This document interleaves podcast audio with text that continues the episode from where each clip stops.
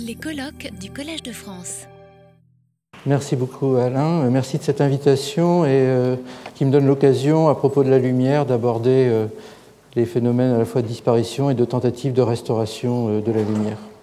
je vais présenter le travail de beaucoup de gens que je n'aurai pas forcément l'occasion de citer les uns après les autres, mais j'essaierai de, ne pas, de ne pas trop oublier. Alors ça n'avance pas. Ah, pardon, voilà, ça y est. Euh, bien. Donc, euh, l'enjeu, c'est euh, de se rendre compte que la lumière n'existe que grâce à nos yeux. Mais avant d'aborder ce, thème, je voudrais juste faire référence au tout début de cette année. En fait, en janvier de cette année, l'année internationale de la lumière avait été ouverte tout près d'ici à la Sorbonne. Nous y étions certains, et euh, dans un contexte assez épouvantable, puisque la veille, il y avait eu les attentats de Charlie Hebdo, et le lendemain, il y avait les attentats de, de l'hypercacher. Et beaucoup des exposés ce jour-là ont tourné autour de la question des lumières, que je crois Jean-Pierre Changeux va aborder un peu plus tard, avec cette métaphore qui a été aussi évoquée il y a un instant. Et euh, ça m'a fait penser à une phrase de Paul Celan. On n'est jamais tout à fait sûr de comprendre ce que dit Paul Celan, mais on essaye de le solliciter. Et euh, je pense que si on a aujourd'hui l'impression d'avoir un siècle très clinquant et très éblouissant, c'est sans doute parce qu'il y a beaucoup d'obscurité qui nous entoure. Euh, Borges disait que la lumière n'existerait pas sans ces instruments ténus qu'on appelle les yeux, et je suis bien placé pour savoir qu'ils sont ténus, comme malheureusement beaucoup de personnes. En effet, c'est grâce à l'existence au niveau de la rétine d'un ensemble de cellules qu'on appelle les photorécepteurs, qui, comme leur nom l'indique, reçoivent la lumière et la transforment en un signal qui est ensuite transmis au cerveau, que nous sommes capables de détecter la lumière. Ces photorécepteurs tapissent euh, le fond de l'œil et ils possèdent un certain nombre de pigments euh, qui vont permettre de détecter cette étroite bande, ce que Yves Legrand appelait un octave du rayonnement, à l'intérieur de cette bande des radiations électromagnétiques qui ont été magnifiquement décrites ce, matin. Et euh, sans, ces récepteurs, nous serions aveugles. Et c'est vraiment pas très, c'est un phénomène qui s'est déroulé au cours de l'évolution.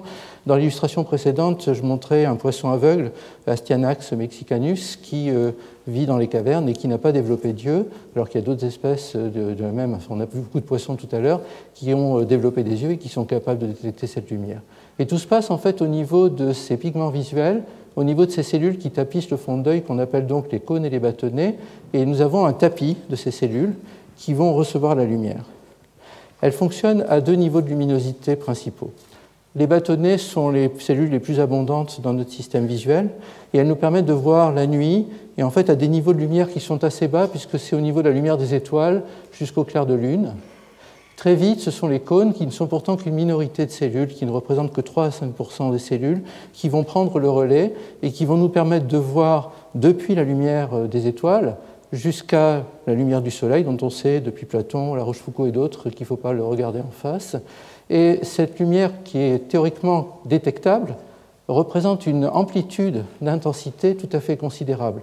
Et nous avons ce privilège, euh, en particulier les primates, mais pas seulement, de pouvoir fonctionner à des niveaux de luminosité très importants. Les peintres le représentent avec une amplitude de l'ordre d'un millier, mais en réalité, ce sont plusieurs logarithmes qu'on peut de cette façon-là détecter. Donc ce système est extrêmement subtil, mais il est aussi extrêmement fragile. En effet, tout repose au niveau du segment externe des photorécepteurs, donc la partie la plus euh, empilée que vous voyez de disques, la partie la plus externe de ces cellules, donc en profondeur de la rétine, sur des disques au niveau desquels un ensemble de protéines, il n'y en a qu'un petit nombre ici qui est représenté, vont d'abord capter le photon.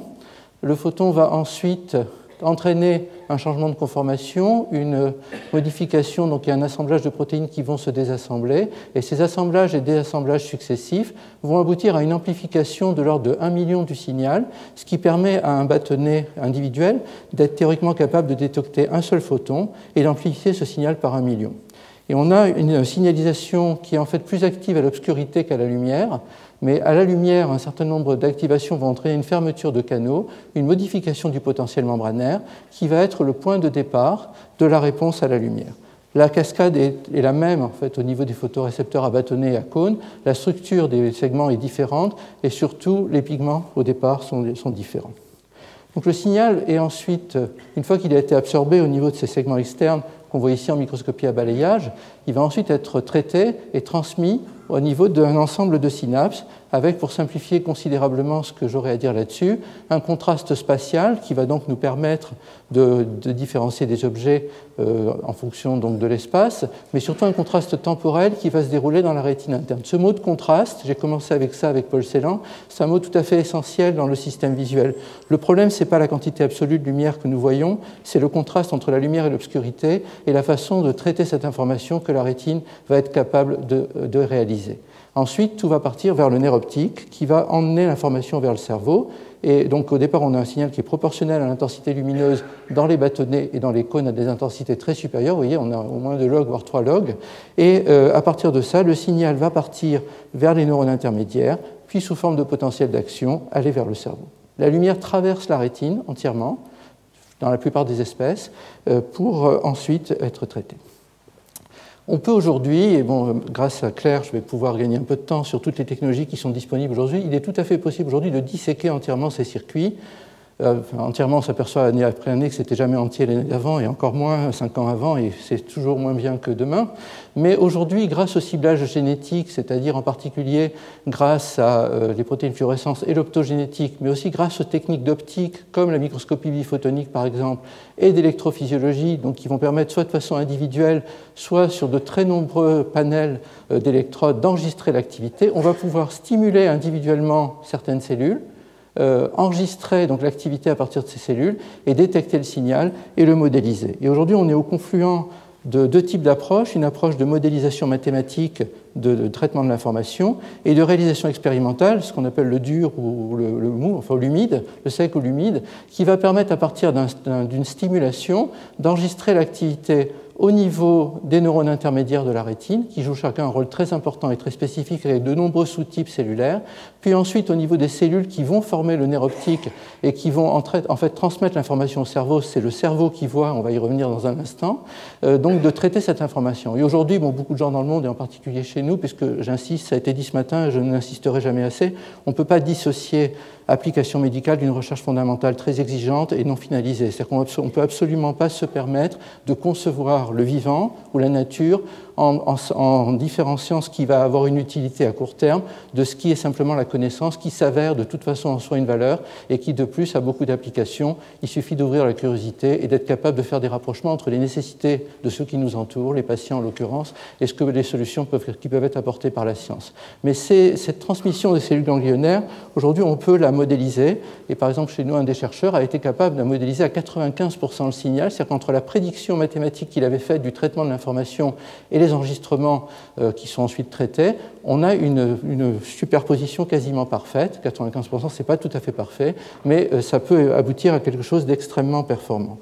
On peut aujourd'hui affiner cette approche grâce à la lumière et grâce à l'optique. Aujourd'hui, il y a des approches panoptiques. Valentilia Emiliani, donc, euh, qui est à Paris Descartes, a développé des techniques d'holographie qui, qui, nous permettent aujourd'hui, et Claire, je crois, utilise aussi ces techniques, de stimuler une partie d'un neurone, pas seulement un neurone entier, mais une partie d'un neurone, et en même temps en microscopie bifoctonique avec des capteurs calciques, comme ça a été décrit tout à l'heure, d'enregistrer l'activité dans les cellules suivantes. Donc on est aujourd'hui capable d'avoir une stimulation d'une cellule et l'enregistrement des cellules postsynaptiques avec une stimulation qui est lumineuse, donc une stimulation qui est physiologique, qui n'est pas une stimulation artificielle qui aurait été induite. À partir de ça, il est possible d'avoir une carte de l'ensemble d'un tissu, et ici on peut le faire grâce à des dons euh, sur des tissus d'origine humaine, sur des tissus animaux de différentes espèces, et donc de modéliser le signal et d'avoir l'ensemble des potentiels. Quel est l'intérêt? D'abord de comprendre comment nous voyons, de comprendre comment fonctionnent des réseaux de neurones, et puis de modéliser, par exemple ici, euh, comme nous l'avons fait, le fonctionnement de chaque sous-type individuel. Ici, seulement, il s'agit de quatre sous-types seulement de cellules qui forment le nerf optique. Il y en a plus de certains disent 12, d'autres 21, mais énormément de sous-types, et chacun est capable de détecter les bords, l'intérieur, une surface, etc., de superposer. Et donc ce que nous croyons voir en réalité au niveau du cerveau, c'est la superposition de l'ensemble de ces images qui est ensuite intégrée et dont nous faisons une perception qui va privilégier les mouvements, le contraste, etc. Cette modélisation, on le reverra à la fin de mon exposé, va nous permettre de mieux proposer une solution thérapeutique affinée au patient. Mais dans un premier temps, je vais aller vers le cerveau, puisque là, le siège réel de la vision, donc c'est plus la glande pinéale, mais on arrive jusqu'au cortex, au niveau duquel l'ensemble des images dont nous avons parlé vont arriver et vont être traitées. Et euh, la bonne nouvelle par rapport à une question très ancienne, qui est une question euh, que peut-être M. Changeux abordera, qui est la question du problème de Molineux et la question que posait Diderot dans la lettre sur les aveugles, qui est de savoir si un aveugle né serait capable de récupérer une, une sensation visuelle alors qu'il n'a jamais eu de perception depuis la naissance. Une bonne nouvelle, c'est qu'au niveau du cortex visuel, un certain nombre d'aires sont en fait préprogrammées. Aujourd'hui, un certain nombre de travaux qui ont été réalisés en Inde avec des aveugles de naissance ou plus récemment sur des patients traités en thérapie génique commencent à donner des indications que les différentes aires, ça c'est une diapositive d'Amir Hamedi à Jérusalem qui travaille beaucoup sur les aveugles, il y a un certain nombre de, points spécifiques, de zones spécifiques du cerveau qui vont correspondre à des images, à des visages. Aujourd'hui, un travail magnifique fait avec euh, Laurent Cohen et Stanislas Dehaene Amir Hamedi a montré qu'il y avait une zone de lecture qui est la même pour les aveugles que pour les, voyants, et qui est activée évidemment de façon différente chez les aveugles. Donc il y a une espèce de cartographie préexistante qui donne l'espoir pour ces patients, qui donne l'espoir de pouvoir réactiver ces zones, sans doute de façon beaucoup moins fine, puisque l'expérience est un élément essentiel de la connectivité, de la reprogrammation.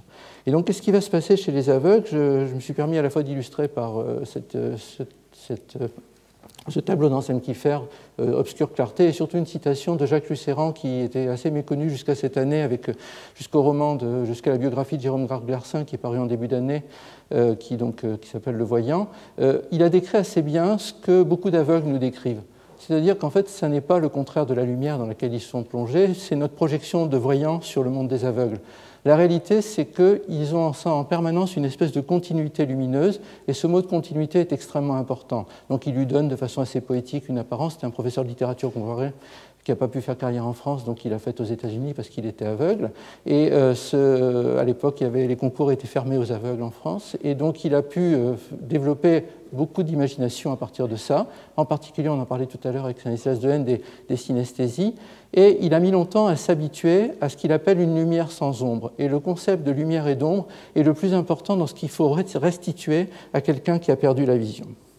Et donc, comment est-ce qu'on peut perdre la vision? C'est la partie disparition de mon titre, de différentes façons. Malheureusement, il y en a beaucoup. Ça fait beaucoup, ça fait beaucoup travailler, ça fait surtout beaucoup souffrir. Mais on peut la perdre à cause de la lumière elle-même. Alors, on sait depuis Phédon euh, de Platon que la lumière peut entraîner des dommages. Ici, c'est un phototraumatisme solaire. Euh, une image de la rétine euh, observée de façon non invasive en infrarouge, ici en coupe. Vous voyez une perte cellulaire au centre de la rétine, et ici en optique adaptative qui a été évoquée ce matin par Mme Lagrange, donc qui a été adaptée grâce euh, chez nous à Pierre Léna, avec qui nous avons collaboré là-dessus. L'optique adaptative a été adaptée à l'œil, et on peut avoir une carte de l'ensemble des photorécepteurs de la rétine, et on peut voir ici la perte cellulaire occasionnée par la lumière. Ça, c'est un phénomène aigu, massif, lié à une projection lumineuse massive. Mais il y a aussi des situations beaucoup plus chroniques. Il y en a deux qui sont très connues, sur lesquelles nous travaillons. Une qui est la dégénérescence maculaire liée à l'âge, qui n'est pas primitivement euh, une maladie des photorécepteurs, tout au moins ça n'est pas établi, mais qui va entraîner une perte des photorécepteurs au centre de la rétine, avec une cicatrice centrale. Il y a quelques traitements, mais il y a encore beaucoup à faire. Ou alors des maladies génétiques comme la rétinopathie pigmentaire, qui va entraîner successivement une perte de la vision nocturne, puis de la vision périphérique, puis de la vision centrale, avec cette fois-ci une dégénérescence primaire des photorécepteurs. La bonne nouvelle, parce qu'il y en a quand même dans ces maladies, c'est ce qu'a évoqué tout à l'heure Claire, c'est que le reste du circuit n'est pas endommagé de façon massive. Nous avons, les patients ont perdu les photorécepteurs, mais il leur reste toute la circuiterie qui peut se connecter au cerveau. Donc l'enjeu qui se pose pour nous, c'est comment stimuler ces circuits restants pour pouvoir reproduire non pas une vision, mais une apparence de lumière qui puisse ensuite être interprétée comme le cerveau. Dans la dégénérescence maculaire liée à l'âge, le rôle de la lumière est aujourd'hui de plus en plus suspecté. Euh, en fait, au cours du temps, des dépôts s'accumulent dans la rétine qui représentent les résultats de dégâts occasionnés par le stress oxydant au niveau des segments externes des photorécepteurs, là où la lumière est captée, et ces dépôts vont progressivement s'accumuler jusqu'à aboutir à des complications multiples. Ici, par exemple, on voit l'atrophie progressive de la rétine, qu'on peut euh, observer de façon longitudinale chez le même patient, et euh, on voit que progressivement, les cellules vont dégénérer avec une perte de la vision centrale, qui est la conséquence de la dégénérescence des photorécepteurs. Dans la rétinopathie pigmentaire, qui est en fait au cœur de, mes travaux et de mes collaborateurs depuis, depuis une vingtaine d'années, la séquence est d'abord la perte des bâtonnets, avec la perte de vision nocturne, puis de vision périphérique, et ensuite la perte de vision des cônes, avec une cécité qui peut être complète au bout de 15 à 20 ans d'évolution de la maladie, ou plus précocement chez certains enfants. Dans tous les cas, ce sont les photorécepteurs qui ont disparu, et l'enjeu va être d'essayer de restituer le signal que ces photorécepteurs étaient capables de produire. Beaucoup d'approches ont été proposées par rapport à ça, euh, et il s'agit donc pas, donc, c'est pour ça que j'ai mis apparence dans mon titre, il ne s'agit pas de restituer une véritable vision, mais l'apparence des objets et leur forme. Je ne vais pas parler de toutes les approches parce que je n'en aurai pas le temps, je vais en aborder deux. L'une, c'est la vision artificielle, les implants rétiniens, la rétine artificielle. L'autre, c'est l'optogénétique qui a déjà été largement introduite euh, par Claire. Les implants, la rétine artificielle, ça fait partie de l'ensemble des neuroprothèses où la France a joué, un rôle important encore aujourd'hui, euh, grâce en particulier à Louis Benabid. Mais en l'occurrence, là, il s'agit de neuroprothèses sensorielles. Comme vous le savez, les implants cochléaires existent depuis longtemps et avec un certain bénéfice thérapeutique euh, qui ne me paraît pas discutable en global. La rétine artificielle a mis plus de temps à se développer aux États-Unis, en Allemagne, en France, dans différents pays. Aujourd'hui, plusieurs approches sont possibles. L'une, c'est de stimuler directement la rétine en plaçant une puce électronique avec des électrodes qui vont envoyer des signaux électriques après un codage issu d'un traitement d'information avec une caméra. Je vous montrerai comment ça fonctionne tout à l'heure.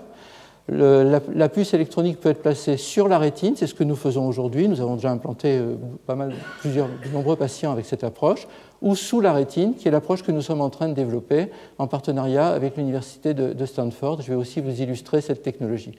Mais il ne faut pas méconnaître que c'est le cerveau qui voit, donc rien n'empêche d'envisager de stimuler aussi le nerf optique. Malheureusement, la proximité des axones au niveau du nerf optique fait que la résolution est très faible et que ça ne marche pas très bien. Par contre, il y a des travaux en cours sur la stimulation directe du cerveau qui euh, s'imposerait chez les personnes qui ont perdu leur nerf optique ou qui, par exemple, n'ont jamais eu d'œil euh, formé au cours du développement. Prenons l'exemple donc d'un patient implanté, donc je ne sais pas si vous l'entendez, donc patient aveugle implanté il y a maintenant quelques années chez nous, qui est, euh, si vous l'entendez, j'espère, capable de lire des mots très lentement. Hein. il dit 10 mots par minute. Voilà, voilà vous l'entendez peut-être.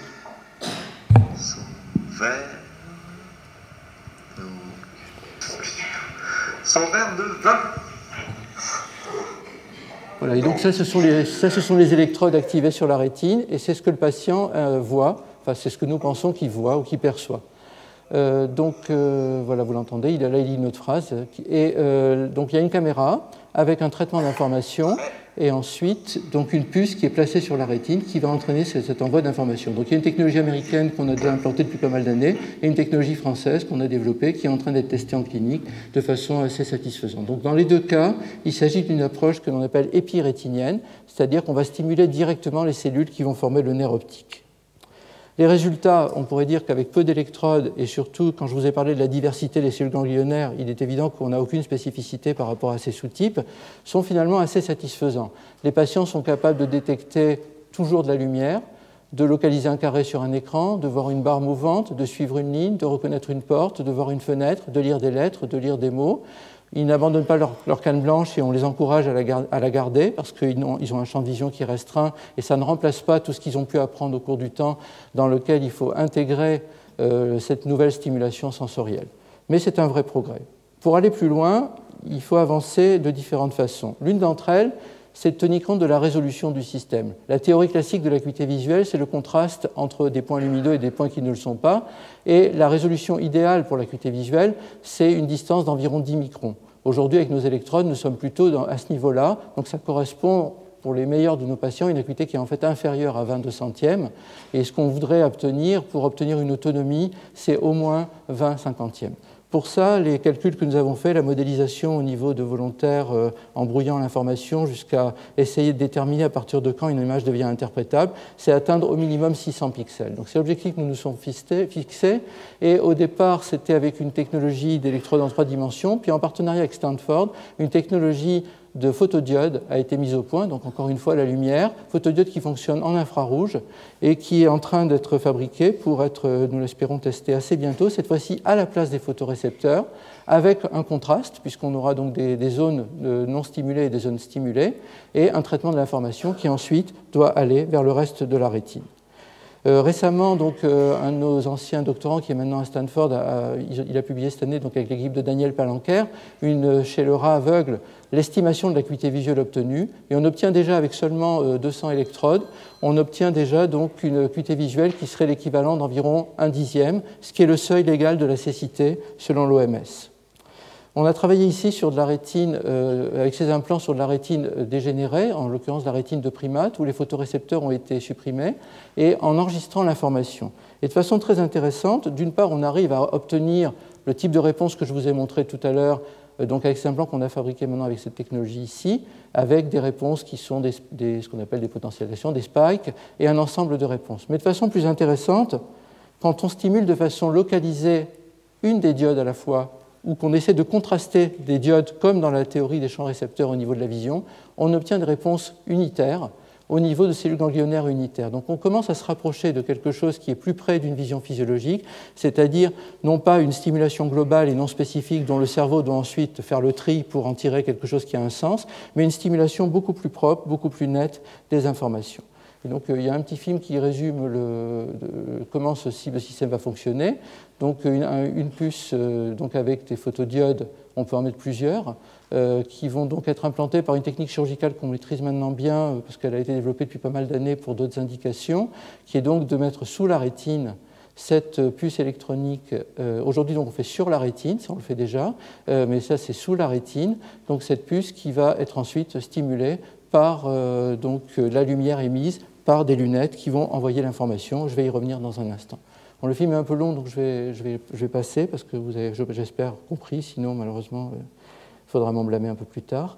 Et donc, euh, sur l'optogénétique, euh, c'est une autre approche dont je voudrais parler maintenant, qui, en fait, au lieu d'avoir une stimulation électrique par un système de type prothétique, va utiliser cette propriété des canaux ioniques et des pompes ioniques, pompes ioniques pour la halorodopsine, canal ionique pour la chaîne halorodopsine qu'a décrite tout à l'heure Claire, euh, qui vont donc être exprimés par thérapie génique, donc avec un vecteur de thérapie génique, donc le gène qui code pour ces protéines, qui ne sont pas des protéines naturelles du tout chez l'homme, hein, qui viennent des algues, de certaines bactéries, va être exprimé dans les cellules ganglionnaires ou les cellules bipolaires ou les cônes restants chez des patients qui ont encore des cônes. Donc ces approches, on les a développées depuis pas mal d'années, en particulier en collaboration avec Boton Rosca à Bâle.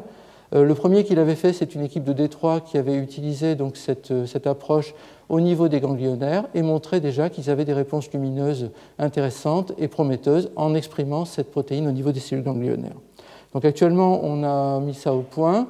Et euh, là, c'est par exemple chez des primates l'expression en couplant avec la protéine fluorescente de ces protéines dans la rétine. Donc ici, c'est la rétine de primates traitée. Et voici les réponses qui sont enregistrées au niveau rétinien sur les électrodes en, multi-électrodes, mais aussi au niveau du cortex, où on arrive à observer donc des réponses qui sont euh, assez prometteuses. Et euh, en particulier, quand on les analyse en comparant l'expression, donc ici c'est une carte du centre de la rétine, Ici, c'est l'enregistrement euh, de l'activité avec l'intensité lumineuse. Il y, a une, assez bonne superposition en fait, entre l'expression et cela. De plus, il est possible aujourd'hui d'enregistrer de manière isolée les cellules et on retrouve, ce qui est très important pour la réponse lumineuse qu'on peut espérer, une fréquence de réponse, on parlait tout à l'heure de fréquence de fusion, une fréquence qui est extrêmement rapide et qui se rapproche d'une fréquence physiologique. Mais attention, il faut beaucoup de lumière pour stimuler ce type de protéines. Une autre approche dont je parlerai très brièvement, euh, qui est la première sur laquelle nous avons travaillé, qui a déjà été publiée maintenant il y a quelques années, c'est d'exprimer au niveau des photorécepteurs restants. Je vous ai dit qu'ils dégénéraient, mais il y a un stade de la maladie où les photorécepteurs n'ont pas encore dégénéré, ils ne fonctionnent plus, ils sont dormants. Et ce stade de la maladie, nous avons déterminé qu'il existe chez à peu près 20% des patients. Ces cônes sont encore connectés et donc ils peuvent piloter toutes les réponses euh, que je vous ai décrites tout à l'heure.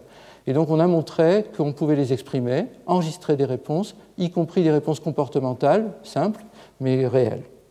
Et donc là aussi, euh, c'est en cours chez le primate, avec une expression dans la rétine centrale, avec une très bonne expression, ici couplée à la protéine fluorescente, et donc un essai clinique qui euh, devrait commencer euh, à court terme. Comme je l'ai dit, il faut beaucoup de lumière. Donc on est dans la lumière aujourd'hui. Et pour envoyer cette lumière, pour stimuler ces protéines, qu'il s'agisse de la profondeur ou de la surface, ou qu'il s'agisse de l'implant dont j'ai parlé tout à l'heure, il faut pouvoir envoyer cette lumière à l'intérieur de l'œil. Certains considèrent cela comme un désavantage parce que ça n'est pas une vision naturelle, euh, ce n'est pas la vision spontanée, les yeux ne vont pas regarder directement la lumière ambiante. Mais il y a peut-être un avantage à cela. L'un d'entre eux, c'est que si les patients ne sont pas satisfaits de la vision provoquée qu'il leur est donnée, ils peuvent retourner à l'état antérieur en enlevant les lunettes. L'autre avantage principal, c'est qu'on peut profiter de toute la connaissance sur le codage de l'information que je vous ai décrite tout à l'heure pour profiter de ces différents signaux et produire des systèmes de stimulation qui sont bio-inspirés. Donc une des équipes de l'Institut a conçu des caméras qui ne fonctionnent pas comme des caméras classiques en prenant des images les unes après les autres et en traitant l'information en comparant les images, ce qui est le propre de la cinématographie, mais en réalité en ne détectant que les changements comme font une bonne partie des cellules de la rétine qui ne vont fonctionner que si l'image bouge, que si l'image change. La rétine, si on est complètement fixe et qu'on regarde une scène, les objets fixes n'apparaissent plus. À un moment donné, ils se neutralisent. Ce sont seulement les objets mouvants qui apparaissent. Donc, euh, on peut regarder dans la salle ceux qui dorment, ceux qui ne dorment pas. C'est une façon de détecter cela. Mais en réalité, c'est parce que nous bougeons nos yeux en permanence qu'il y a des petits mouvements que nous continuons à voir, des images qui sinon disparaîtraient. Et ce qui est capable de faire ce type de système, ce que sont capables de faire ces caméras, c'est de détecter les, changements en temps réel, à la milliseconde. Et donc, après, euh, les lunettes que nous avons produites sont des lunettes qui vont envoyer cette information à l'intérieur de l'œil avec un codage qui doit pouvoir cibler des types cellulaires différents, ou tout au moins des cinétiques de types cellulaires différents, puisque nous ne sommes pas encore, et peut-être jamais, au niveau cellulaire. Donc à partir de ce que vous avez décrit tout à l'heure, de connaissances assez fondamentales sur le traitement de l'information lumineuse dans la rétine, il y a aussi, mais ce n'est pas le but en soi, mais il y a aussi des applications de ce type qui sont développées. Après, est-ce que ça a un impact réel sur la vie quotidienne des patients? Je vous ai montré un patient en train de lire, je vous ai décrit des tâches de la vie quotidienne. Nous nous sommes aperçus que à part les questionnaires de qualité de vie, en dehors de l'interrogatoire ou de l'écoute attentive de ce que les patients peuvent dire, il est extrêmement difficile de mesurer un bénéfice thérapeutique dans la vie quotidienne. Et donc nous avons décidé de créer un laboratoire de la vie quotidienne euh, où on va pouvoir reproduire les éclairages, les sons, l'ensemble des situations, donc euh, toute situation de la vie quotidienne, comme dans un studio de cinéma, avec des capteurs soit à inertie, soit des capteurs positionnels, des lunettes qui, vont mesurer les mouvements oculaires. Et ici, vous avez un avatar du sujet, on parlait d'avatar tout à l'heure, qui va donc se déplacer et comme l'avait fait Marais, on va pouvoir mesurer les différents mouvements et regarder l'impact d'une thérapeutique ou d'une pathologie sur le déplacement, par exemple, et l'évitement d'obstacles. Donc ça, c'est une modélisation qui a été faite dans un simulateur de ce qui peut se passer avec les différents déficits visuels. Alors, pourquoi s'intéresser autant à la vie quotidienne? D'abord parce que je pense que ça intéresse chacun d'entre nous et parce qu'il arrive que nous soyons très satisfaits d'un bénéfice thérapeutique, mais que les patients soient beaucoup plus nuancés sur ce que ça peut changer dans leur vie quotidienne. Donc, autant se rapprocher le plus possible de la priorité des personnes auxquelles nous parlons. Mais c'est aussi parce qu'on euh, essaye de reproduire ce que le monde des voyants euh, pense du monde des, non-voyants, des aveugles. Or, euh, ce que nous essayons de faire, en particulier dans l'environnement que je vous ai décrit tout à l'heure, c'est d'apprendre aux gens euh, à reconnaître des objets. Mais dans le mot reconnaître, il y a reconnaître, c'est-à-dire que c'est un objet qui a déjà été vu, c'est-à-dire qu'il n'y a pas d'imprévu. Et récemment, en lisant le texte d'une conférence de Jean-Luc Marion, je suis, tombé sur un certain nombre de, de phrases, j'en ai pris quelques-unes, qui disent quelque chose qui est tout à fait vrai et qu'on peut vérifier dans notre vie, notre vie quotidienne, mais aussi pour les patients. C'est que le regard, en fait, ne s'intéresse pas à ce qu'il connaît déjà, il, se contente de vérifier. En fait, on n'est pas dans une exploration de l'espace, on est dans un passage entre différents objets. Donc la visée est subjective, mais ce qui est objectif, c'est simplement la ratification. Le remplissement, je crois que c'est un mot qui est un barbarisme, mais, bon, mais qui est dans le livre, donc je le garde. Euh, mais la ratification de la vision, c'est-à-dire qu'en fait, on se contente avec la vision de vérifier ce que nous savons déjà. Et euh, donc ça veut dire que l'objet a été vu par avance, on le prévoit avant de le voir, et donc le propre de l'objet, c'est que je n'ai pas besoin de le voir, il me suffit de le prévoir. Mais ça, ça nous ampute de beaucoup de choses, parce que ça veut dire que tout le travail que nous faisons, c'est déjà énorme, d'être capable de reconnaître des objets familiers, surtout s'ils ont déjà été reconnus par d'autres canaux sensoriels, comme l'audition, comme le tact, etc. Et on retrouve le problème de Molineux de cette façon-là. Mais que fait-on de l'imprévu? Que fait-on de cette dimension de la vie qui est absolument essentielle? Parce que ça peut être accidentel, mais parce que ça peut aussi représenter ce qu'il y a de plus beau dans la vie. Et donc, ce n'est pas très scientifique comme conclusion, mais euh, il y a un passage dans l'éducation sentimentale, enfin, il y en a plein, mais il y en a deux en particulier. Il y a la rencontre avec Madame Arnoux, euh, et en fait, c'est Jean-Luc Marion qui, le cite, et c'est comme ça que je suis revenu à ce, livre. Euh, il parle d'apparition. En fait, on a parlé d'apparence tout à l'heure dans l'exposé de, de M. de Rivera. Il a évoqué les différents synonymes ou les différents termes autour de la vision. Mais l'apparence, ce n'est pas l'apparition. L'apparition, c'est quelque chose à quoi on ne s'attend pas. C'est quelque chose qui agit comme un révélateur par rapport à l'environnement. Et donc, c'est ce qui se passe lors de la première rencontre. Et regardez tous les mots autour de la lumière et la vision. Il y a l'apparition, Il ne la distingua pas parce qu'en fait, il ne s'est pas intéressé à tout le reste. C'était un éblouissement que lui ont envoyé les yeux et il la regarda seulement ensuite. C'est une fois qu'il a d'abord commencé par être ébloui qu'il l'a ensuite regardée.